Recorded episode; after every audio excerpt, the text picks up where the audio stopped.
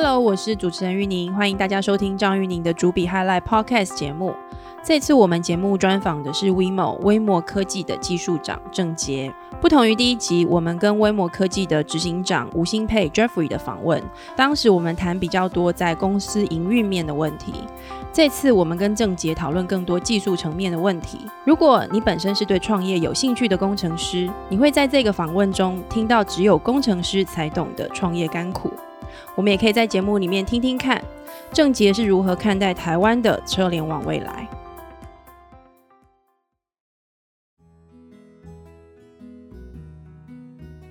自我介绍一下，就是你在加入 WeMo Scooter 这个团队之前，你大概是在哪些地方服务？经历大概是什么？OK，好，十九岁的时候第一次创业，第一次创业，第一次创业，对他做，他就是在做那个网通产品，嗯哼，这样子啊，一部分也算是家庭产业，所以就是啊，台湾这边有工厂啊，美国那边在打品牌，嗯哼，然后就在美国那边在刚刚好在上大学的时间就开始在试着自创品牌，那个时候蛮天真的。你们是卖硬体？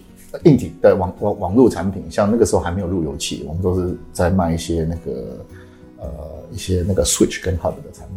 嗯哼，这样。这大概做了几年的时间啊？这个现在还在做，所以这也 是这也是另另外现在还有继续在做生产跟产在做产品。是，那是所以哪一年的时候？呃，一九九九年。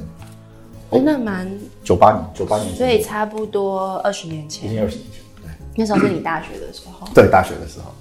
在那边其实学了蛮多经验的，嗯哼，啊，最后在零一零二年的时候，呃，刚刚好也在美国，又在洛杉矶，嗯哼，啊，又对这个车子产业很有兴趣，所以就跟呃跟 logo 另外一个朋友就开了一个呃改装车的一家公司，在美国，对，在公在在美国就有点像你在 Discovery Channel 上面看的那种节目，OK，那个那个节目还没有，那时候还没有那种节目，嗯哼。那那个时候，那个美国那个电影《Fast and Furious》第一集刚出来，也没有出来，还没有还没有出来，准备要出来。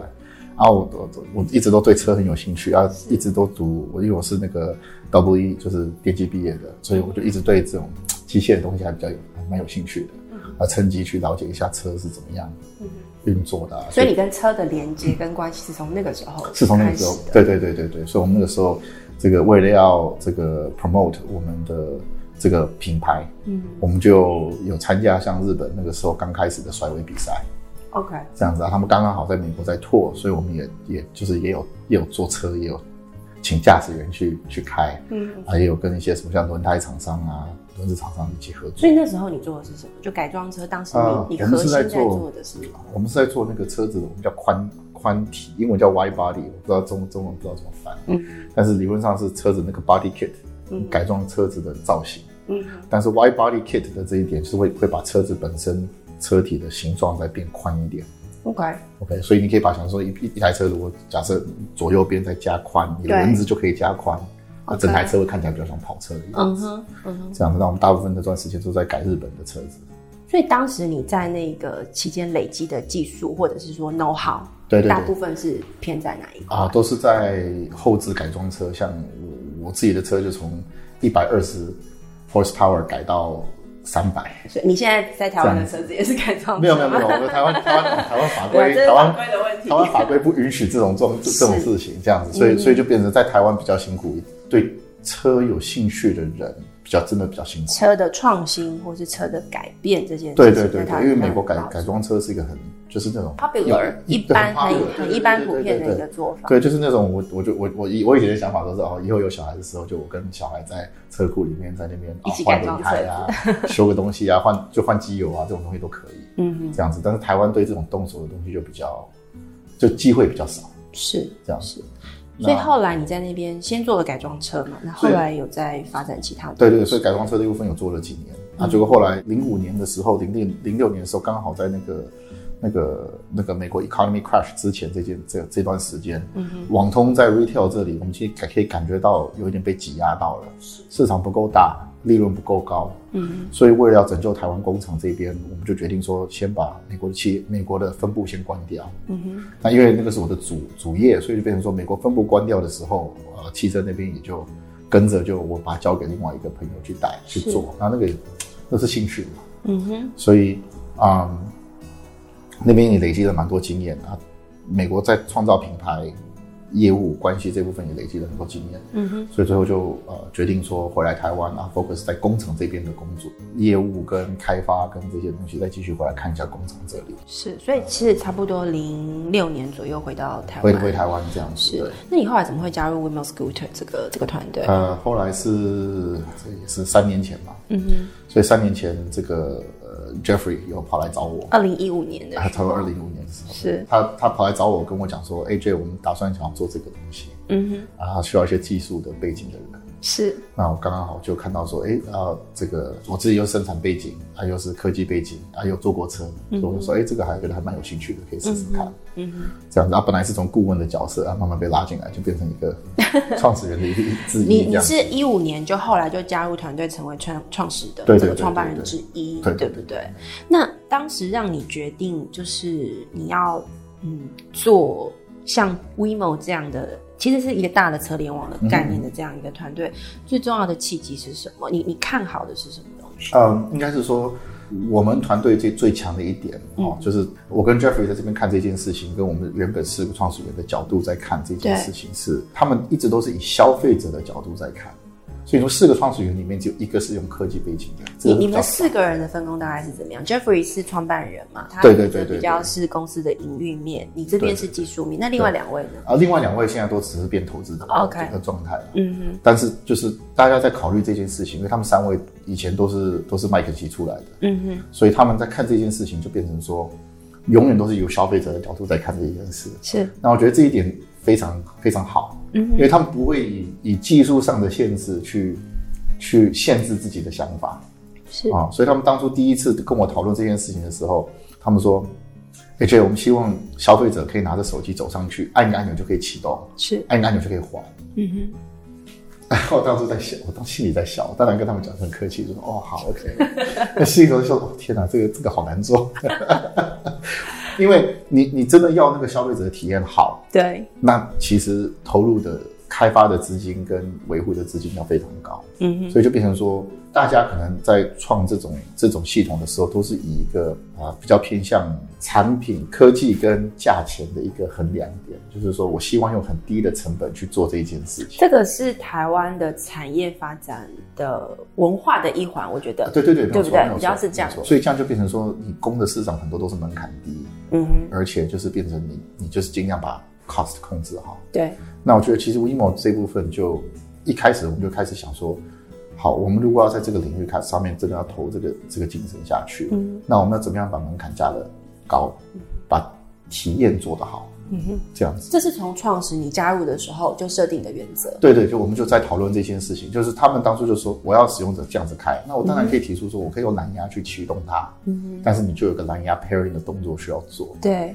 那那这个成不成功，这个大家大家多多少少都用过蓝牙，所以就知道说成功率不是百分之百。对，让体验感觉最好的一个方式，一定是用车联网的方式去做，用车联网跟你刚刚说的这个，比如说我们用蓝牙 Parry 的方式去处理，它的那个差别是什么？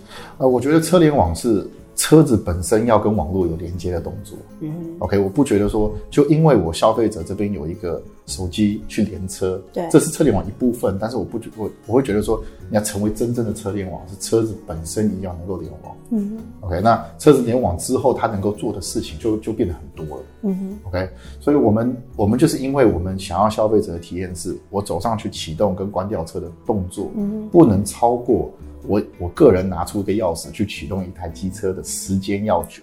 以及复杂度也不能超过这件事情。对，没。有错，我不能教他们说每一台车都要做一个 parent 的动作，还是多加什么东西，甚至于输入一个密码，少一个 QR code，这些我们都不想要。嗯我就是想要走上去按个按钮，它就开了。OK，为了要做这个体验，我们才决定说好，那不管怎么样，我们的机车本身一定要能够用四 G，然后那个时候是二 G、三 G 嘛，是，但是但是去联网，嗯嗯，OK，那当初我们在定义产品的时候，我们知道说我们车子在外面一定会最少六到十年，嗯。哼，所以我们在设计我们的系统的时候，就变成说我要去确定说我现在投的科技六到十年后会还会存在，是，所以我们当初在单单在考虑呃联网这部分，很多人都有建议说我们可以走二 G 省电。嗯，还好没有走二 G，还好没有走三 G，因为台湾现在三 G 都在关电那个服务正在慢慢的退场，对对对对？嗯，在在在在在退场，所以啊，我就决定说我们一定要投四 G。那我们投了四 G 之后，它就变成说，哎，我又多了很多频宽，对，多了这些频宽，我又可以做很多事情，对，这样子。所以，因为我们基本为了要给消费者一个好的体验，对，我们自然而然设计出来的系统就变成，哎，我市区里面可以有几千个 IoT device 在里面在动。OK，那我我多了这些 IoT device 在动，我可以拿这个来做什么？这个就开了很多工程部的一些话题。嗯，这样子就是，哎，我们希望收集哪一些资料？对，我们收集的这些资料，一部分是为了要消费者体验更好，另外一部分也是为了要这个符合这个我们说提供这个市区一个 smart city 的 solution。嗯但是你产生这种 disruption 的时候，你会希望说，这个我我我这样讲，就有一些新创就会觉得说，我要 disrupt，我就全部都 disrupt。就是要从头颠覆这样。对对对，你要你要去 disrupt 这个 user 的行为，你要去 disrupt 市区内的一些一些一些可能一些状态啊。是。那我我们就觉得说这样子，我们我们比较不需要这样子去做。所以你们一开始设定专注在你们跟用户之间的关系。对，我们跟用户之间的关系，跟因为我们营运本身就要在市区内营运。对。所以我们就很注重说，我们对市区这部分可以再贡献哪一些哪一些东西。对不对？当然是环境方方面，如果可以减少噪音，对，减减少污染，对。所以，我们当初当然在在设计 WeMo 系统时，我们有考虑过用汽油车。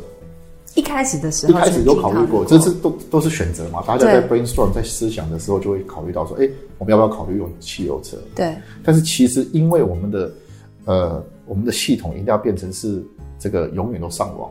永永远都连线的车辆，对，所以其实反而汽油其实没有办法一直提供电量嘛。我把汽油上的电池吃掉，我还是没电嘛。嗯哼，所以就变成说，其实电动车就就很自然变成一个我们必须要走的方向。嗯哼，啊，在啊从一个 marketing 的层面，从一个呃环境的层面，其实这个呃电动车是就越来越变成一个啊，这这这确实是我们应该要走的。不是照你刚刚这样讲，从呃你们一开始决定你们要做机车共享这个服务，对。可是整个团队在思考上面，其实是从使用者怎么样他在使用机车情境上面，不要他跟他过往用钥匙开车、骑车这个经验有太大落差。对对对。这样一路看下来，其实你们的团队其实在核心技术上面，不重点不是车子，对，是人怎么样透过网络。跟网络的这个沟通媒介的相关的这个通讯技术，跟车子有一个很好的互动的连接，所以你们公司是一个通讯网络公司，不是一个车子的公司，对不对？可以可以这样讲，没有没有错，没有错。就说车子的选择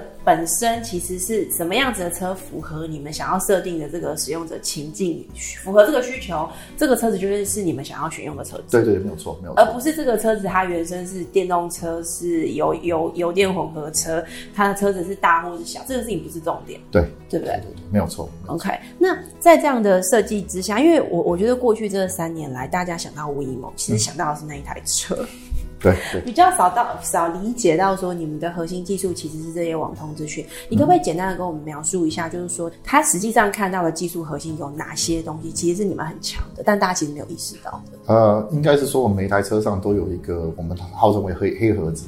嗯哼，那那个黑盒子在做我们远端的控管，嗯，跟跟搜寻资料，对，呃，跟就是 basically 它是就是一个 IOT 的一个一个 device 这样子。OK，我们当初在创造 WeMo 的时候，我们有讨论过说我们需不需要特殊车辆，需不需要怎么样？嗯，那我们态度是说，我们不需要再 create 自己的车辆，我们也我们也不需要去做生产车辆这种动作。是，所以我们的 focus 点应该就是要提供给客人最好的体验，再加上这个车队控管这一部分。对。我们这个车子定位，从呃，如果你去看我们以前的一些使用者的一些 comment，可能会说，哎，我们刚开始放车的时候，人家说，哎，找不到一道车。对对，那我们定位的部分就一一直越做越好。嗯哼，这个就是其中消费者体验的一部分。对，嗯，我们开始在侦测车上的一些 sensor 的状况，不管是电池的状况、马达的状况，嗯哦。那这是为了要搜寻资料，车不是我们做的，对，所以假设车出了问题，消费者在骑车的时候，车有什么什么什么奇怪的状况。状况发生，嗯，那这部分就变成说，我们的黑盒子就跟像飞机上的黑盒子一样，会记录全部车上的 sensory data，嗯，所以我们其实就可以这个这个把这个 sensory data 再发给厂商，跟厂商讲说，好，我们现在有这些状况出现，那在这些状况出现的时候。机车内部的状态是这样子，是，所以这样就变成说，大家很好去解这些千分之一会碰到的问题。OK，我们今天在讨论生产的时候，对，我们在生产一个产品给 user，对，其实从从 manufacturer 的角度，我们很少去嗯有能力去抓出这种千分之一的问题。嗯哼，OK，因为我今天说好，我我我假设我卖你一只手机，对。你手机当掉当一对。次，你可能就重新开机就算了，对，对不对？但是我可能我卖一千只手机里面有一有五只手机就是一定会出这个状态，对，但是我不见得侦测得了，而且我也不见得能够把这个资讯回传回来去做进步的动作。嗯哼，OK，所以我们我们在前面的两百部车的时候，就跟厂商这边做了很，就是回回回复了很多资讯，去让本身车的状况好。然后再来就是说，黑盒子里面其实也装了非常多的 sensor，对对要去对对 sense 的，呃，就是去侦测车子的很多的状态。对对对对对。OK 所以所以有一个 sensor 就是我们从一开始做的 launch 的时候就加一个 G sensor 在里面，嗯哼，会会侦测到车子有没有震动。嗯，那这个你说好，这个也是为了消费者而装的。为什么？我们很早就已经就已经呃就已经蛮肯定说，大家一定会挑战停车这件事情。是，哦，我们的车被停在一个位置，啊，最后被人家移动到另外一个位置，对最后被开了一个罚单。对那我们将来要怎么样去追溯消费者说，哎，你这台车当初停的位置是非法停车？对，因为这个行为是消费者要负担这个责任。对对对，没有错。对对，那我们也不想要跟消费者起太多冲突，我们希望说我有我有这个 data，我可以跟你讲说，你这个车在几点的时候被停，对。那后来都没有再被移动，，OK，对不对？所以我们就多了这个 G sensor 在我们黑盒子里面。哦，那因为多了这个 G sensor，我们后来开始跟台北市政府在谈的时候，我们就发现说，哎，我可不可以拿这个 G sensor data 去做录屏的状态的这个这个这个这这个监测？是这样这个也是后来才发现它的其他的应用。对对对，没有错。本来是为了防避，对对对对但后来。变成是一个新历式的一个发展，然后它又跟智慧城市的这个发展又又产生了一些关联。对，没有错，没有错。嗯哼这，那除了 G sensor 之外，在软，刚刚我们谈的是比较是硬体技术的这个发展，那在软体技术的发展，可不可以举一些例子？这几年啊，我们的我们的 focus 就是第一在 A P P 这一端，嗯，所以我们在优化我们的 U I 的过程，甚至于在提醒使用者的使用习惯嗯这部分，我们就花了很多心力下去设计。嗯这个消费者忘记东西在车厢里面，就是我们其实是我们客服这边最最大，的最大的负担，对对对对，嗯哼，因为你忘了个东西打给客服，我们远端可以去开车厢，对，对不对？所以这个这部分也是车联网的好处，哦，对不对我就是说你你租完车，你还了车，你东西忘了没有关系，我可以远端帮你开车厢，开了你就可以拿。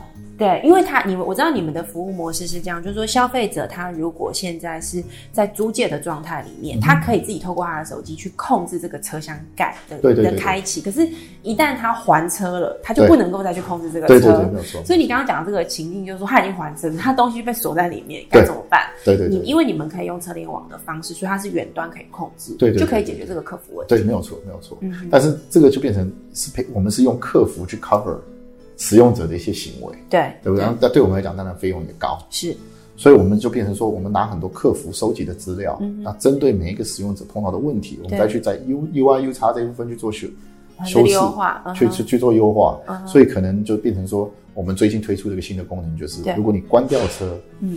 跟你呃跟你退还车中间没有开过车厢，OK，，OK，那我会再推一个提醒，你是不是有忘记东西在车厢里？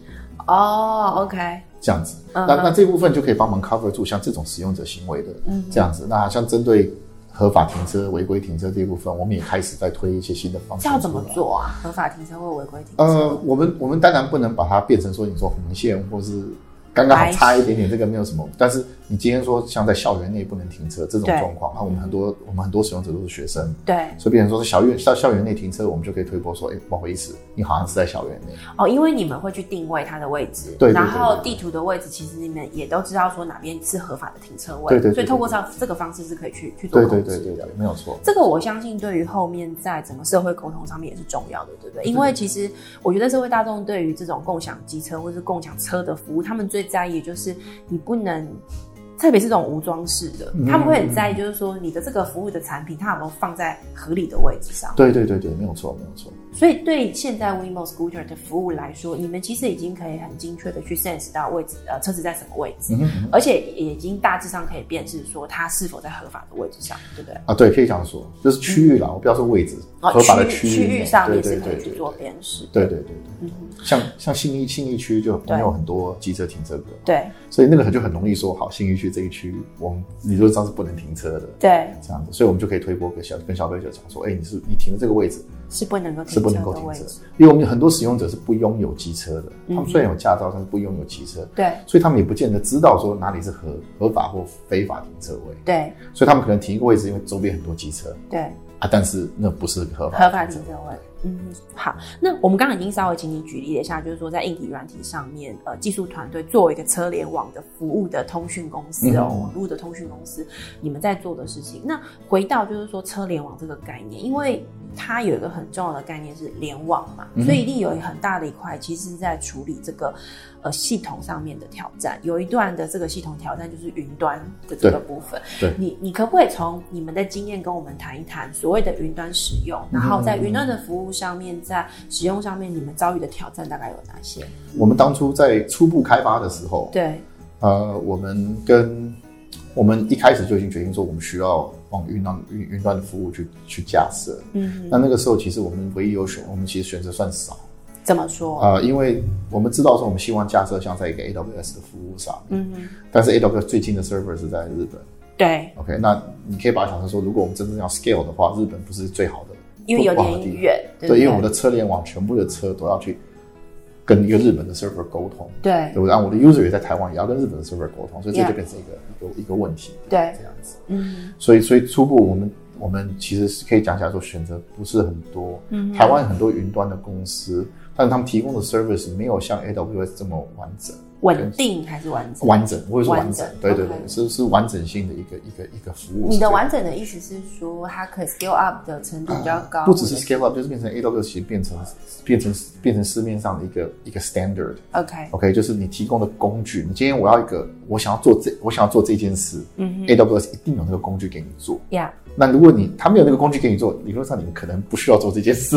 哦，所以是比较是呃，你说的是比较偏 SaaS 层面的嘛，对应用层层面应用层的这样子的对对软体是比较足够的。对对对，没有错。OK，这样子，因为我们从一开始也知道说，我们长远想走的方向是把我们的 service 拆成 microservice 去执行，嗯哼就是不要把它变成说一个 server based 或是一个 virtual server based，对甚至于 Kubernetes 的系统，我们不，我们知道说我们的我们的 end result 一定是 microservice，OK，这样子，因为我们常常我们很多东西都是在扫系统，对。都是在 check 对说啊车子状态怎么样。所以如果你们不你们不呃切成我这种比较 micro 的这个程度，会很可怕。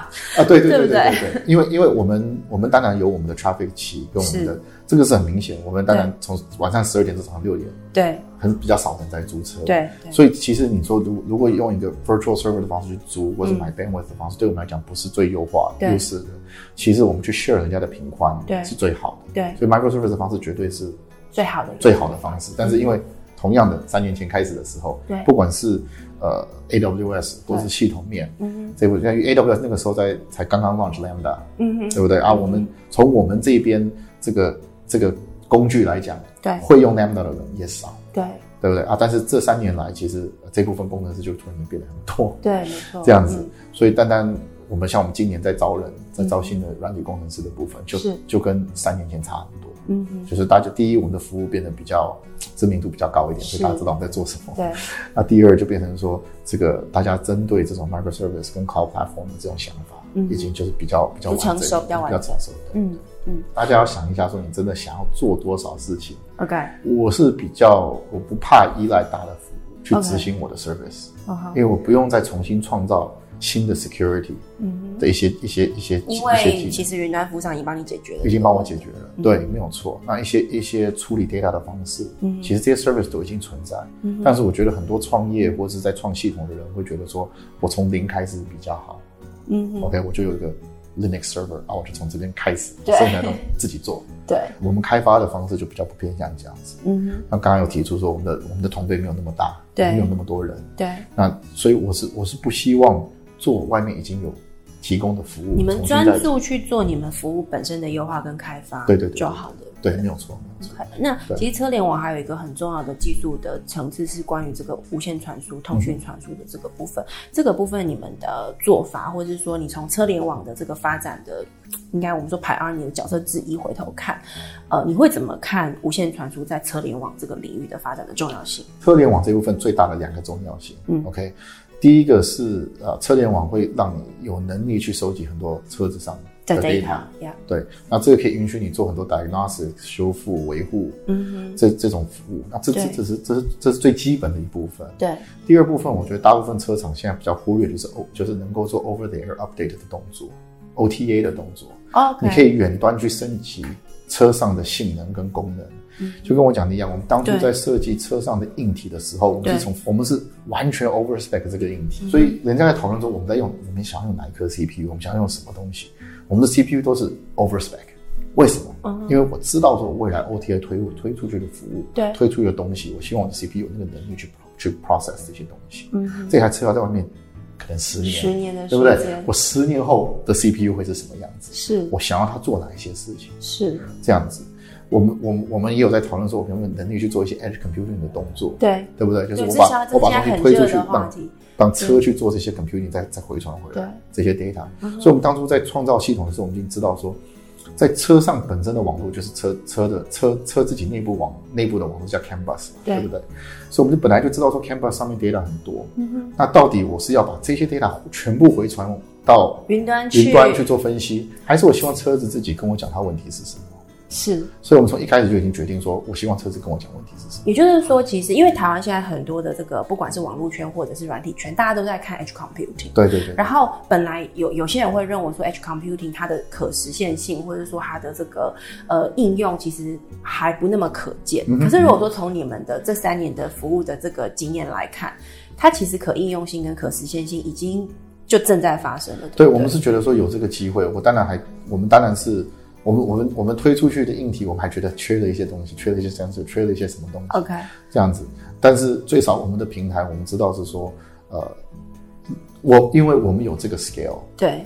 那我觉得在共享车这一部分，给我们一个很 unique 的一个 oppor 一个一个机会，嗯哼，而且因为你通常要讨论车联网的时候，对你如果要把这台车卖给一个消费者，对，你能够收集的 data 是有限的，因为车子拥有在他身身上，上，对，这是嗯。这是这是 privacy 的问题。对。但是今天车是我们的，我们也需要知道位置在哪里。对。那这个也是保，这也是保护消费者的一部分。对，所以有一些东西像呃，我们有在做的是，我们最近我们我们今年都一直在测，嗯，就是像 again 我们有一个 G sensor，我们有一些车上还有一个 gyro，、那我们的最主要的 gyro gyro 陀螺仪陀螺仪，OK，OK，所以我们我们可以收集这部分的，跟飞机上的黑盒子一样，嗯。消费者出了什么事故，嗯哼，我们可以量测到撞击角度、车子的位置、方速度、这些东西都可以所以你。们某个程度可以还原这个事故发生的过程。对，从机车角度的过程，嗯，那这部分对保险公司就非常有用。是，所以我们我们自己公司是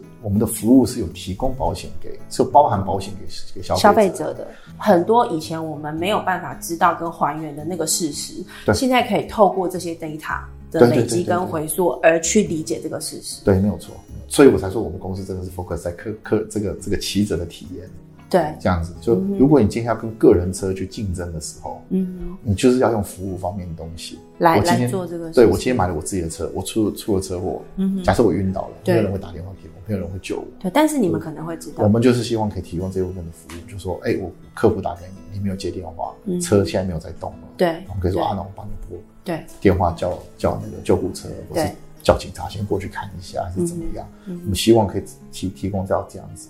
那你在 scale 的，你 scale 起来的时候，这就变成 smart city 其中的一个服务，很重要的一环。对对对，没有错。对，在 computing 的部分就变成说，好，出了车祸的时候，我怎么知道这是个车祸？是我怎么知道这不是车子倒了，或是怎么样？所以就变成说，机车本身要有能力去判断这些事情。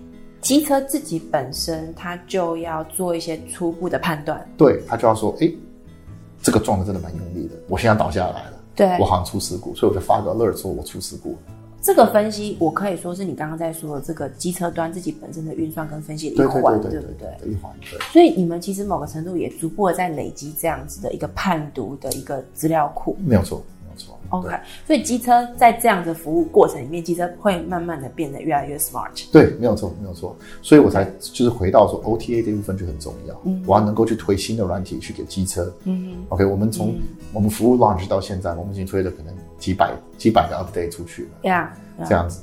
那那这些 update 都有增加我们能够读的一些资讯，对从本身机车上的 sensor，对，它也有在养好我们本身的服务。嗯哼，那那甚至于就是像我们第一天 launch 的时候，G sensor 根本没有启动，没有时间去做这种事情，对。对不对？但是我们到第一个月，我们 G sensor 就 push to driver 就开始在使用了，嗯哼，这样子，所以这部分就变成说我可以先把个先把硬体硬体面先做出去，对，软体这部分我们可以逐步的再再再盖上去，对对而且持续的优化。对对对。你可不可以举一个你们的团队技术团队曾经一起克服过的一个对技术从技术人的观点来看，会觉得那是非常 exciting 的一个一个一个一个挑战的。就克服了那个挑战之后，你们会觉得哇哦，就是很有成就感。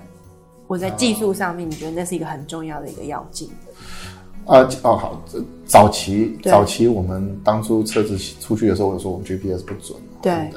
那这个我们以前就是收到，不管是客服或是客人反映，嗯，就说啊车子可能差一条路，还对。是差两条路啊，这个就是变变比较严重。对，啊，我们那时候车辆又少，可能两百部车左右。嗯那那那那时候其实我们就我们其实自己有 create 很多机制，，OK，换电子能源可以报车在哪里，可以更新车的位置，可以怎么样。啊？这个就是在你怎么样用你实际公司本体有的一些一些资源或一些资源，对对对对，嗯。再配合工程去先优化先优化一下，所以使用者的影响比较没有那么大。对，OK 啊，最后我们才说啊，我们才推播了一个新的 update，说这个会把 GPS 大部分问题 fix 完。嗯啊，一推出去之后，隔一天就就真的完成。对这个事情就就就很少再再被提了，所以这个对他成就感也是蛮蛮，就是就是蛮蛮不错的。所以其实你们大部分的判断还是来自于使用者的回馈，对不对？我我感觉，因为其实从我们刚刚访谈到现在，你其实不停的在谈的就是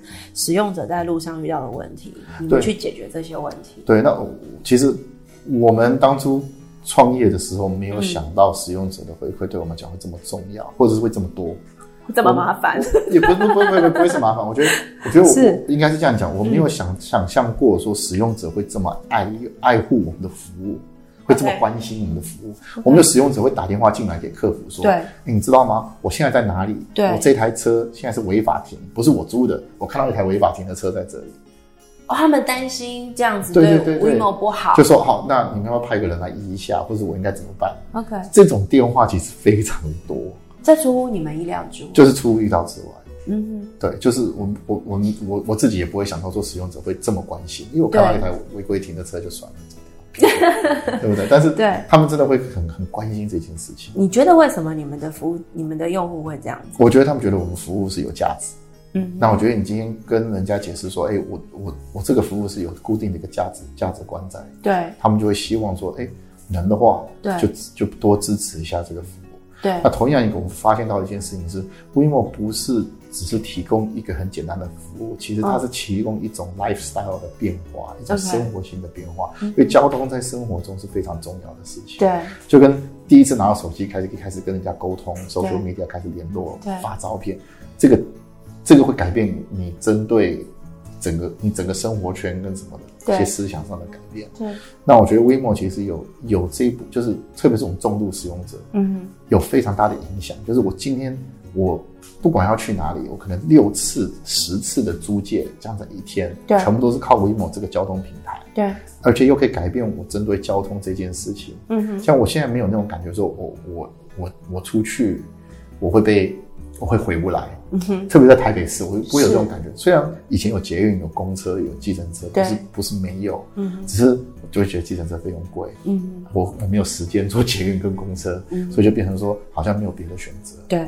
这样子，WeMo 有点补了这中间这一部分，今天这费用贵，捷运的时间久，对那就变成说，哎，刚好互补了这一块，嗯所以我可以很快的市区内十到十五分钟哪里都可以到，嗯嗯，这样子。那我觉得这部分的服务大家觉得，哎，非常有价值。对。那也改变了说我可以在市区内交通一种方式。嗯，好。那从这个充电这个议题来看，因为我知道很多在谈这种呃电动车嗯的这个服务上面，特别是共享电动车，大家都会对于电池的服务或充电的服务有一些疑问。你们长期来说，在技术上面会怎么去思考电池或是充电的问题？这有很多方面来看，很多方向来看。OK 呃你充电，充电有可可以往向我们讨论 GoGo 的方向在走，就是我、设很多设充电充电站对，那我有很多充电站，大家就交换电池就好了。对汽车厂其实就比较不觉得这是他们他们有办法往这个方向走，因为车上的电池比较较多嘛，所以他们其实在冲的是希望冲快速充电。OK，所以汽车厂现在的方向就是，我希望在六十分钟内、充完。五十分钟内充充饱电池，对，甚至于十分钟内我可以撑到八十趴，嗯。这种东西，他们现在是往这个方向在走。嗯。那我觉得 WeMo 的好处就是变成说，我我我现在还不用选，我我有什么科技我就可以用。OK OK，今天你说，今天我们当然最好的方式就换电池的，嗯因为因为市区内的充电，对这个这个充电的位置啊地地点都不够多。对但是未来我们有没有可能说可以用像停车场充电啊？对什么我们都想做，嗯因为这也是减少我们的成本，嗯哼这样子。嗯那在换电池的部分，就变成说这个一直都是一个我们找我们必须要做的事情。是所以我们我们的人员出去换电池这部分，我们也是一直在优化。对我们有在用一些像用一些 model 去去模拟说我们怎么样让换电子人员的效率加加强。嗯哼 OK，、嗯哼是甚至于用 machine learning 的一些一一方面哦真的吗？去计算说，好，我现在我希望我的团队去换电池跟换组要做到什么程度？你说这个运用 machine learning 这部分，可不可以某个程度地跟我们多谈一点点？是在解决什么问题，所以你可以运用 machine learning 这个技我术？我我好，所以我们就说新一区好了，是信义区需要去进去换电池。对现在换电池的状况就变成说，我的换电池人员去选说他们要去换哪一些车辆。他用人人的随机的方式去想他要对对对哪些车对，那他可能在出发前就已经选好了，都已经知道他的路线是要怎么走，对都已经计划好，所以他就去走绕一圈再回来。对。那这路线有没有可能在路中应该要改变？因为有更多低电量的车厢出车出现，哦，OK，对对？因为你们的车子是动态的，正在被使用没有错，没有错。所以可能可能他旁边刚刚好有一个人还了一台车需要换电池，对，那现在状况是现在的状况是它已经是一个固定路线在是走，是那变成说，哎，我们要把这个固定路线变成比较 dynamic 的路线，它是不是换完一个电池，它还可以再估下一个电池，再要去哪里？所以哦哦，我懂了。所以你用这个方式，当你的 data 累积越来越多的时候，你透过 machine learning 的方式去预测，然后变动式的、滚动式的去提供你们的换电池的人对对对，更好的换电池也不止这样子，就变成说，还有我们电池量要降到什么程度才才需要去需要换它去换。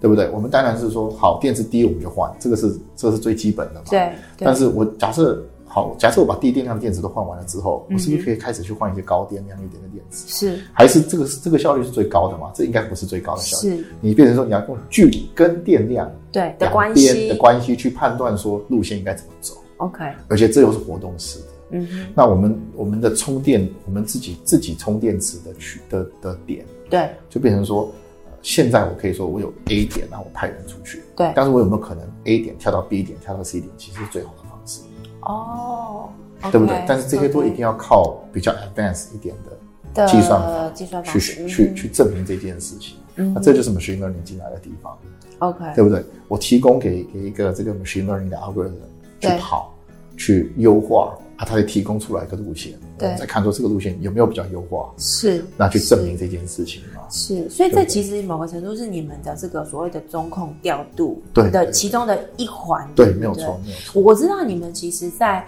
呃提供服务上面其实是有一个中控系统在的。这个中控系统的这个建制在技术上面有一些有趣的故事，或者是有趣的嗯服务是可以跟我们分享的吗？啊、有趣的故事是比较少。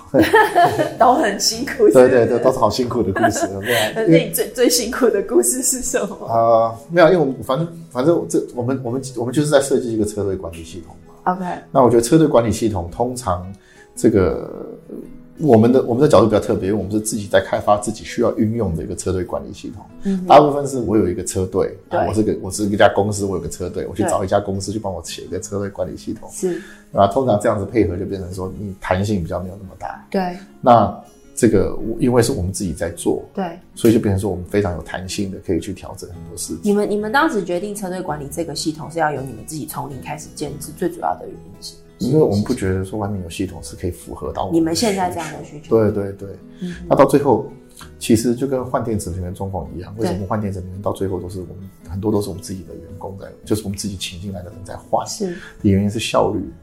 你 OK，今天要去 push 效率，你要去 push 一个 partner 的效率，你不见得可以可以把那部分的效率提优化到最好，对对对对。对所以有一些是有一些东西到最后，如果你量不够大，或者是你的体积不够大，因为你自己做反而效率会比较高。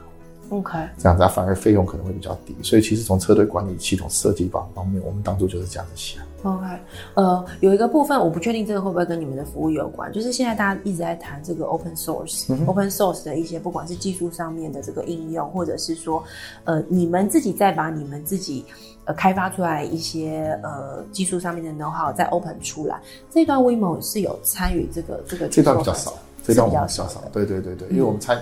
我们其实最强的面不会是在科技上本身开发，我们用的科技都是市面上大家都知道、大家都是可以用的东西。OK，但是我们的强项就是在把这些科技结合在一起，放进你们的服务的这个 unit 的需求。对对对对，就是一一部分是结合执行跟本身这个这个系统的一些流程跟规划。嗯哼，这样子。OK，接下来的这个技术团队的发展，呃，你可以大概跟我们描述一下，会 focus 在哪些技术的面向上面？呃，我预谋下一个目标当然是希望可以开始往国外跨。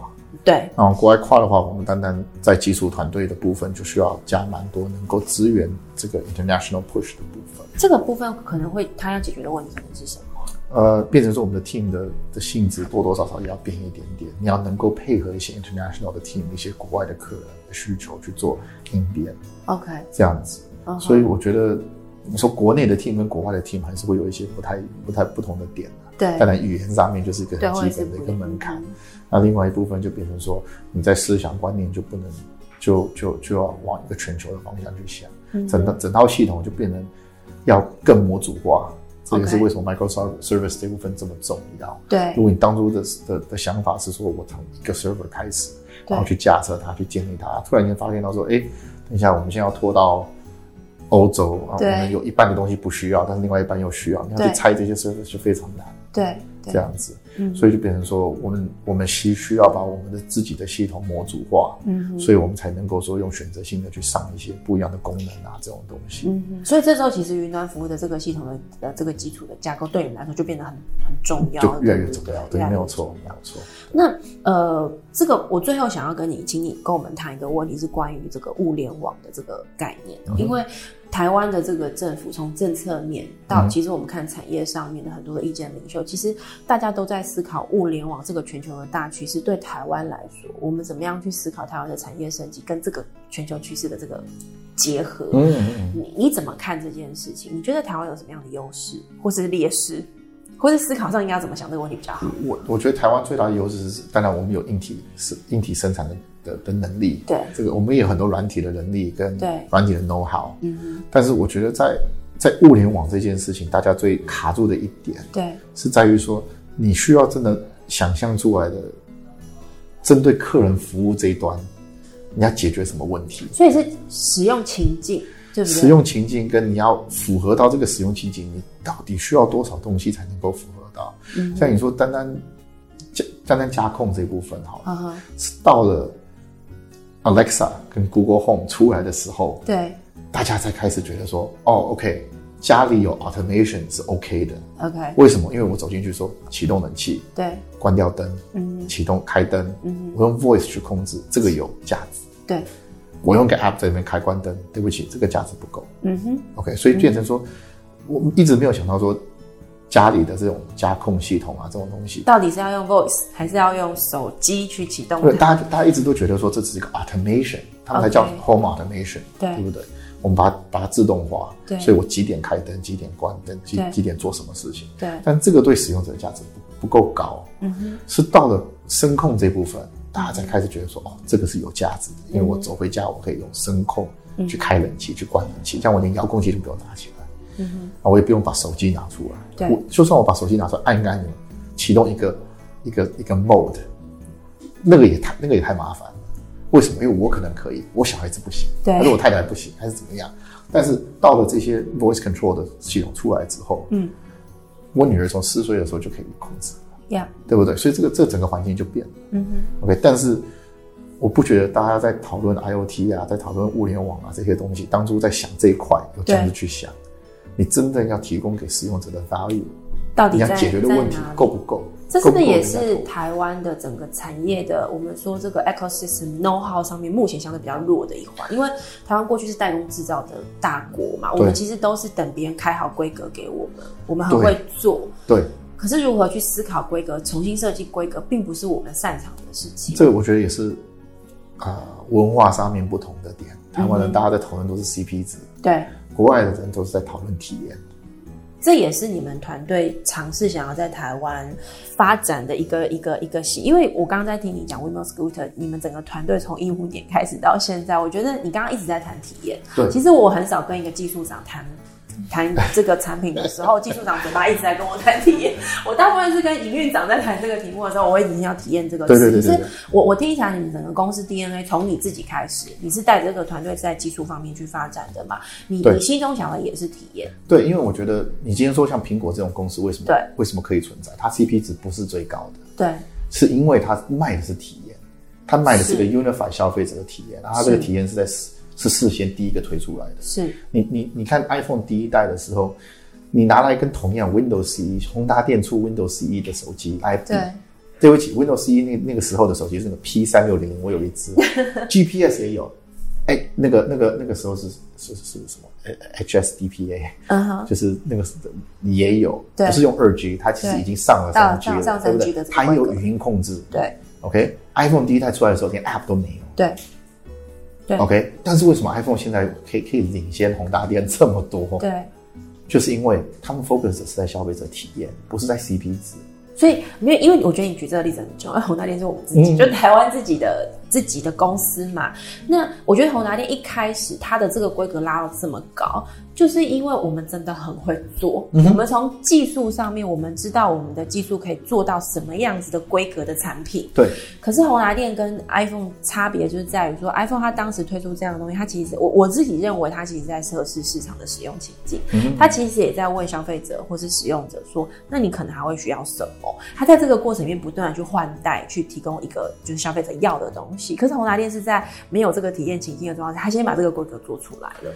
嗯，对，没有错，没有，因为你你同样的，你没有在你你没有问说消费者到底要拿你的 device 做什么，对你你是在你在卖的是你的 device 有什么对不？对？就是说我今天我的 CPU 规格多高，嗯我的我的这个我里面有多少功能嗯哼，，OK？但是苹果出 iPhone 的时候，第一件事情是什么？是把 iTunes 移过来，对对不对？对。因为他们非常清楚说，使用他们的使用者是在听音乐的，对。所以我把音乐放到手机上面，对我的使用者来讲，就一定是很大很大的 value，，Yeah，对不对？那我不是，当他们每一阶段在推新手机的时候，对，他们只推一两个新的功能，嗯哼，因为你使用者正常非科技业的使用者是，只吃得下一两个新功能。对，OK？对。所以你不用推出一百个新的功能。对，OK？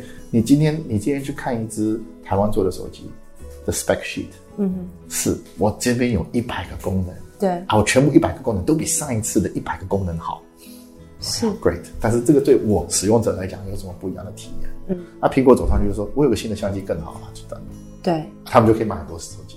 为什么？因为大家要拍照嘛，因为大家去，没有，但但是大家的手机都一样，相机越来越好，就是因为他们讲的故事好听，对，嗯他们有 focus 在消费者的体验上，嗯哼嗯哼这样子。，OK。那所以我们都是有一个硬体硬体方向去推。所以你在你在台湾，因为 WeMo 的团队是 base 在台湾嘛，对对对对我觉得你刚刚举的这个例子，就是说以苹果手机来看，我觉得那个跟工程师文化有关。你就说台湾因为工程背景太强，我们的技术人才是多的，技术人才的这个追求这个技术的挑战跟克服的这个强度是很强的。嗯所以当他在思考产品的时候，的确相对来说，我们比较不习惯，或是还没有那么擅长，或是呃去问说那消费者到底为什么要这个，嗯那个故事是什么？大家比较不擅长去想这个故事。你在台湾带 Windows School 这样的团队，你觉得会因为这个文化的差异，在一开始的时候比较难去推动团队往这个方向发展跟会因吗？因为因为呃，台湾台湾工程团队有分几种，嗯一种是你一家公司哦是科技公司，微软算是科技公司，是但是你属于科科技公司，你就变成说是科是以工程导向，就是理论上就是工程团队在带整个 team 怎么走。对 OK，那我觉得这个方向就变成就就会碰到你我我们刚刚讲那个对对，我们刚刚在讨论对。这个状况，嗯。就是啊这个这个工程团队会以 CP 值、以功能、以什么，像一个一个去 push，啊，你再交给 marketing team 去卖这个些功能。对，对，但是 WeMo 是 WeMo 就变成相反过来，我的软体，我的我我那个我我软体团队的那个那个经理就就就有一段时间一直在问我这个问题，对，他说我们到底是什么导向的公司？嗯哼，然后我就说我们是客人导向的公司。他说那我们开发是什么样导向的公司？我说我们开发也是客人导向的开发，对，对不对？他就说那我们未来要要开发出哪一些东西，哪一些功能？我说哦，客人全部都会跟我讲。嗯哼，OK，我们在 Smart City 这边市区会跟我讲，嗯哼，城市会跟我讲。嗯哼，客人已经有开始在反映说，他的体验是什么，对，他想要的体验是什么。对，OK，就跟我们当初在讲的，我按个按钮就解锁，对，就启动车，嗯这是一个体验，对，这不是一个我还用什么科技，我今今天是用四 G 还是五 G 还是用的 CPU 是什么，不是这些，是一个体验。嗯哼，所以我觉得客人永远都知道他们的体验希望是什么，对，但是他们永远不太清楚他们产品要的是什么。嗯哼，OK，你不你不可能问说，我如果问你说，哎，你希望下一代的 iPhone 有什么东西？对。Knows？对不对？Who knows？你要你要下一个 CPU 是什么？你需不需要再加一个外挂一个 crypto 的 IC 还是怎么样？没有没有人知道嘛，对不对？但是你但是如果我跟你那那你最你你最能够讲的是我现在的体验，我哪里喜欢，对不对？所以所以是科技公司的责任去定义出说我的客人有这个需求，嗯，那我要怎么样用科技去解决这个需求，这个需求，这个怎么怎么样去 answer 这个需求？嗯哼，这样子。那我觉得我们，所以我们我们确实是一个非常客人体验导向的公司。嗯哼，OK，像这个 marketing 常常来问我说：“哎、我能不能在我们能不能在 APP 这个地方压一个广告？”那我就说？我就说这个在租车流程中，从起从找车、启动车到还车中间，只要不要挡到使用者都可以。但后来你没有找到不要挡到消费者的，对，就是要找一些不要挡不能挡到消费者，因为我们是一个我们我们我们是一个 transportation 的公司。呀我们我们是要协助你从 A 点到 B，就是解决交通问题。解决交通问题。嗯我不是要在解决交通问题中可以打一百个广告。呀呀，虽然对公司的角度、最赚钱的角度可能有帮助，但是这会非常影响到体验。嗯哼，那你体验一被影响到的时候，对。